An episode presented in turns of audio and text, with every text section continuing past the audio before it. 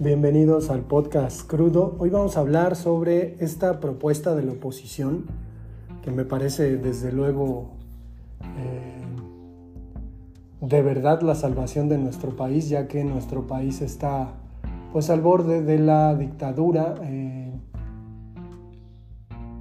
ahora tuvieron a bien llamarle el Frente Amplio por México, es decir, han estado cambiándole de nombre a su chingadera y ahora pues le pusieron otro nuevo para presentar el método en el que van a elegir eh, a su candidato de la oposición, ¿no? PAN, PRI, PRD se han puesto de acuerdo para emplear un método muy similar a eso que critican con respecto a las encuestas. De hecho, pues es, es curioso, ¿no? O sea, está muy, muy curioso y es verdaderamente irónico que estas personas que se consideran este, pues de derechas e incluso a veces dicen pues yo soy apartidista, este, critico igual al gobierno y a la oposición y me pitorreo de ellos dos, pero lo mismo, ¿no? Este, para ser sarcásticos pues usaban el término de ¿qué va a pasar? Vamos a hacer una encuesta. Bueno, ahora la oposición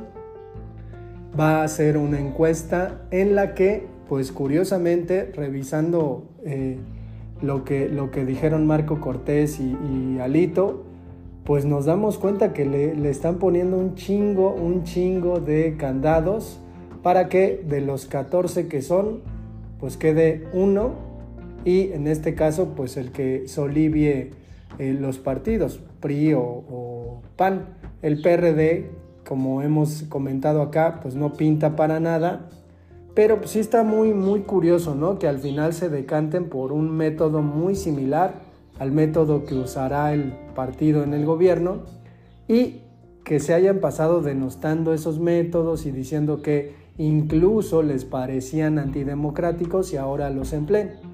Digo, el, el chiste se cuenta solo, no hay que explicar demasiado por dónde, pues por dónde va el asunto. Y es que eh, pues parece, parece una pasarela de algo que es una crónica de una derrota anunciada.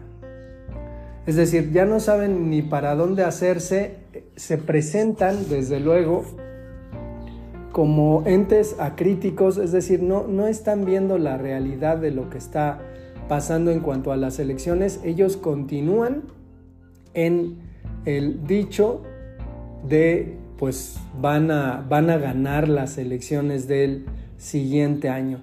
Y es que hay 14, no sé ni siquiera cómo llamarles, precandidatos, pero la que ya brincó y que dijo, este, pues definitivamente tengo que ver con mis asesores, tengo que ver con gente especializada, cómo está el asunto de, eh, de, la, de la votación interna porque pues no me suena, ¿no? Lili Telles ya dijo que pues ve probablemente ciertas inconsistencias que deberá revisar con sus asesores.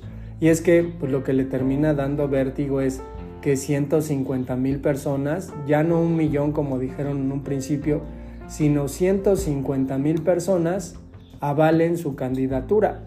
Querría ver quiénes, ¿no? O sea, querría bien Querría ver quién en su sano juicio a la hora de acercársele Lili Telles a pedir una firma le diría, sí, desde luego estoy contigo. Debe haber, pero 150 mil y eso que no es tanto, pero pues están ahí. Pero quiero centrarme en el asunto de una señora muy curiosa que apareció en la política ahí con, con este con algunas indumentarias indígenas, de hecho pues trabajaba con Fox en la parte de eh, eh, la relación entre el gobierno y los indígenas, que pues Fox decía que en, en unas cuantas horas iba a terminar con el conflicto del EZLN en Chiapas, cosa que no ocurrió, sin embargo, pues Xochitl Galvez es una mujer de Hidalgo que pues comenzó y se hizo visible a través de ese tiempo, ¿no?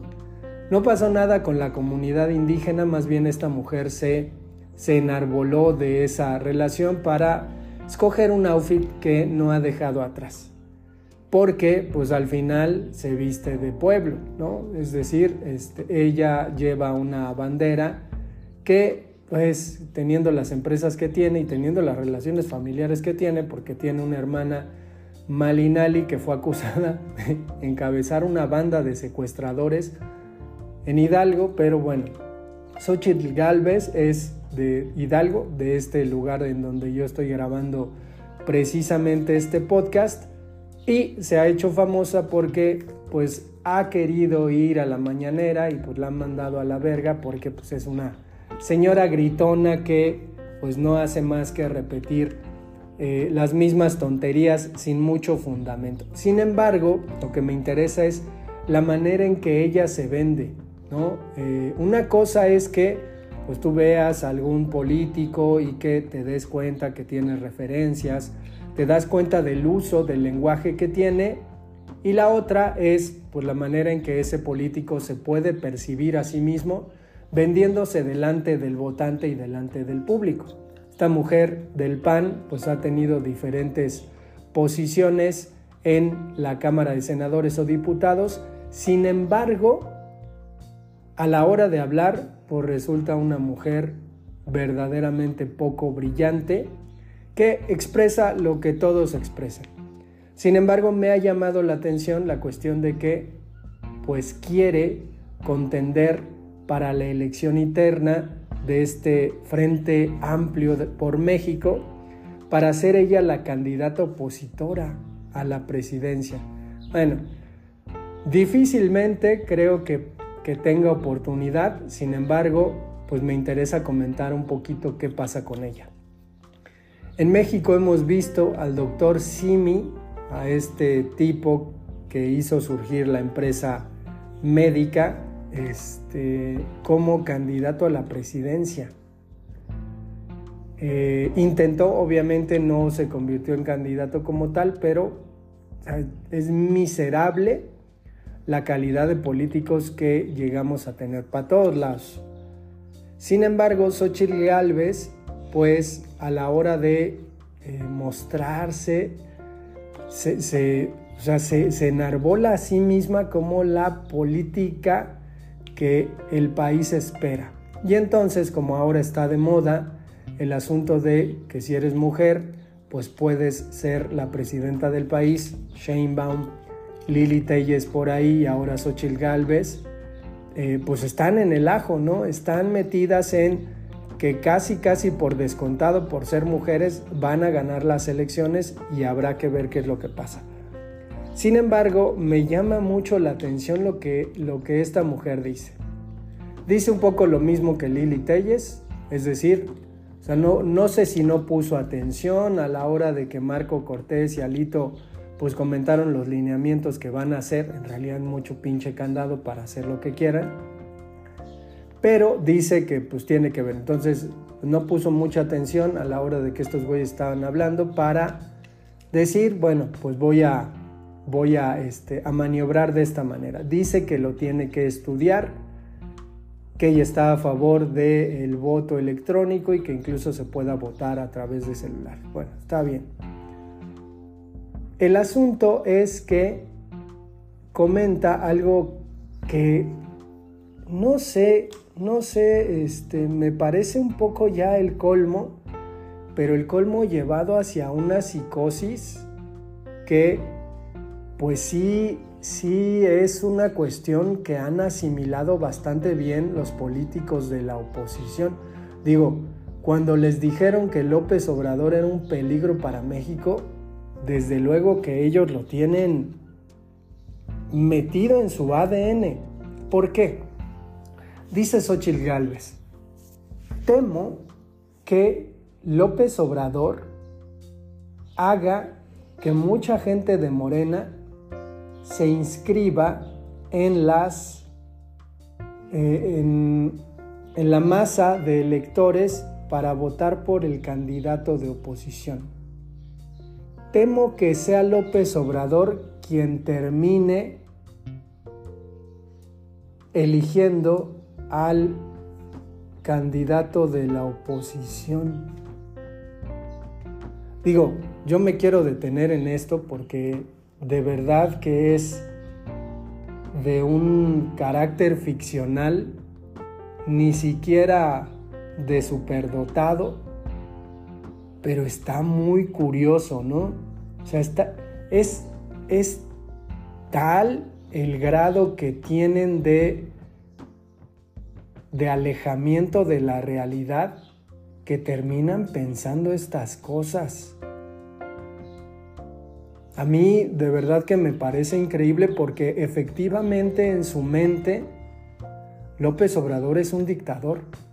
O sea, efectivamente ellos están con la reilata de que López Obrador es un dictador y está destruyendo el país. Es decir, quizás hasta podemos pensar, no lo dicen por discurso, lo dicen porque de verdad lo asimilan, porque de verdad lo creen.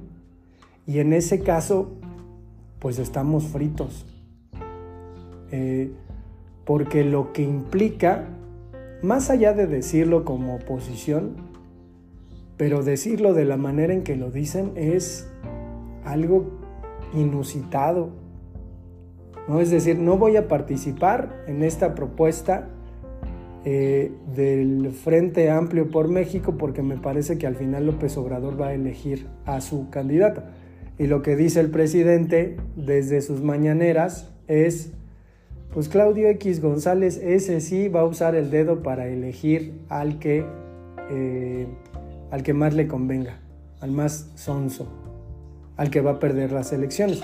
Pero es esa vuelta, ¿no? Es decir, estos güeyes de la, de la oposición estuvieron chingando con que López Obrador elegiría al candidato. López Obrador dice que no, que será una cuestión transparente y democrática. Y entonces lo que hace la oposición es copiarle a su enemigo sus tácticas democráticas. O, bueno, así les está yendo, ¿no? Es evidente que así les está yendo, pero ¿cuál de los dedos me chupo? O sea, o, se creen que la gente sigue siendo tan pendeja como para considerar estas barrabasadas o, que, que creo que va por ahí, ellos mismos son una bola de pendejos. Bueno, yo tengo una historia con Xochitl Galvez que me lleva hacia algunos años, en donde era yo director de una directora editorial de una revista empresarial, no voy a comentar de qué empresa, pero esta empresa pues, comúnmente ha apoyado a personas de, de derecha. Es algo común, cotidiano, sin embargo a mí me parecía que la, la línea de la revista pues no iba para mostrar ciertas cuestiones políticas. Entonces, la persona que me contrató a mí me puso en el lugar donde yo estaba, tuvo a bien ir a hacerle una entrevista a Xochitl Galvez.